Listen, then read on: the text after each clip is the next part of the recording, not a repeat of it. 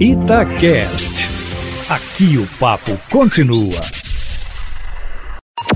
Em cima do papo, com Edilene Lopes. Depois de ter sido prefeito de Contagem, Carlinhos Moura, que está sem mandato, será candidato a vereador na cidade. O político deixou o PCdoB e vai concorrer a uma cadeira na Câmara Municipal pelo PDT de Ciro Gomes. Ao que consta, Eustáquio, é a primeira vez que um ex-prefeito da cidade, na região metropolitana de Belo Horizonte, concorrerá a uma vaga no Legislativo Municipal. No entanto, a medida não é inédita e tem sido usada de forma recorrente por políticos que perderam alguma eleição ou ficaram sem mandato em cargos maiores e querem retornar com mais chance de serem eleitos. César Maia, do DEM, ex-prefeito do Rio de Janeiro, por exemplo, que é pai do presidente da Câmara Federal, Rodrigo Maia, hoje é vereador na cidade. O ex-presidente da República, Fernando Collor de Mello, do PROS, é senador. E o ex-senador Aécio Neves, do PSDB, hoje é deputado federal. O ex-senador Eduardo Suplicy, do PT, é vereador na cidade de São Paulo. Então, essa é uma prática comum. Assim como Carlinhos Moura, Eustáquio, que foi prefeito, o ex-senador petista Lindbergh Farias, aquele que fazia bastante barulho, falava bastante, que já foi prefeito da cidade de Nova Iguaçu, no Rio de Janeiro, é outro que deve tentar uma vaga de vereador.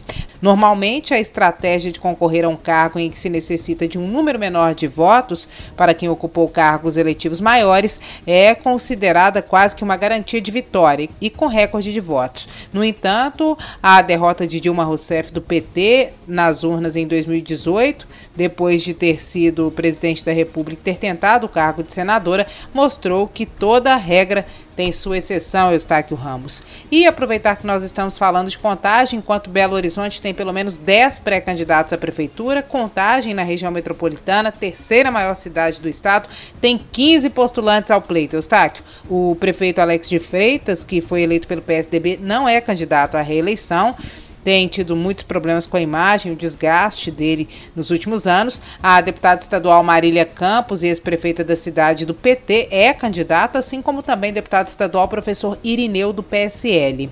O deputado estadual Rafael Martins do PSD transferiu o título para contagem e também é um dos nomes que figuram na lista.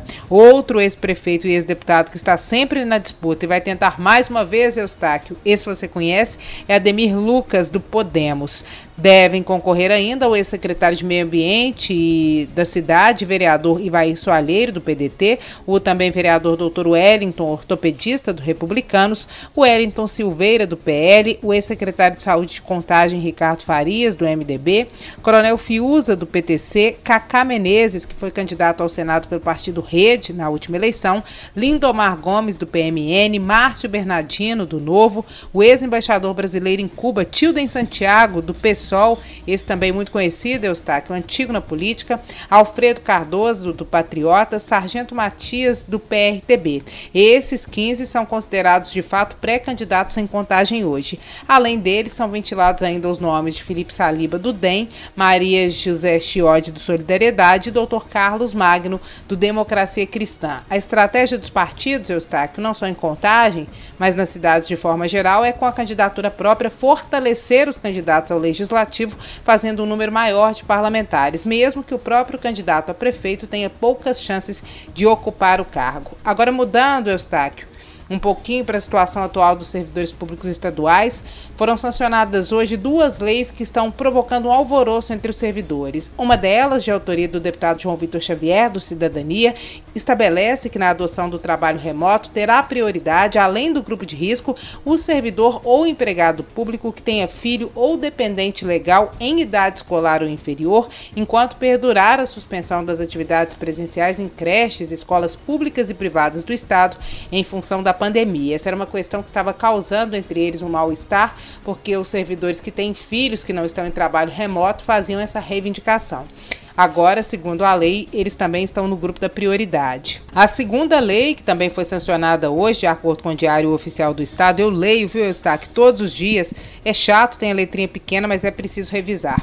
Do deputado estadual, doutor Paulo, do Patriotas também disciplina o trabalho remoto no serviço público estadual, determinando, por exemplo, a aplicabilidade do trabalho à distância em funções que não exigem a presença física e também a ampliação dessa possibilidade para os servidores com dificuldade de locomoção, dentre várias outras questões. Mas o que chama mais atenção do funcionalismo é o trecho que diz o seguinte: que a adoção do teletrabalho no serviço público estadual se dará com garantia da irredutibilidade das vantagens, dos acréscimos pecuniários e dos demais direitos a que o servidor público faz jus, o que o funcionalismo tem interpretado como garantido o pagamento, por exemplo, do vale alimentação, Eustáquio, mesmo que eles não estejam se deslocando para o trabalho, porque para muitos significa metade do ganho mensal. Segundo o governo do estado, informação que nós trouxemos em primeira mão aqui na coluna em cima do fato, 80% do funcionalismo público estadual já está em home office, Eustáquio Ramos. É isso, a coluna em cima do fato é publicada todos os dias em áudio e em texto no site da Itatiaia e as palavras mais difíceis, que são muito utilizadas na política, ficam sempre no ABC da política, disponível tanto no texto da coluna quanto no meu Instagram, arroba repórter Edilene Lopes. É isso, Eustáquio. Amanhã, amanhã é sábado, mas segunda-feira eu volto, sempre em primeira mão e em cima do fato. Sextou, Eustáquio Ramos.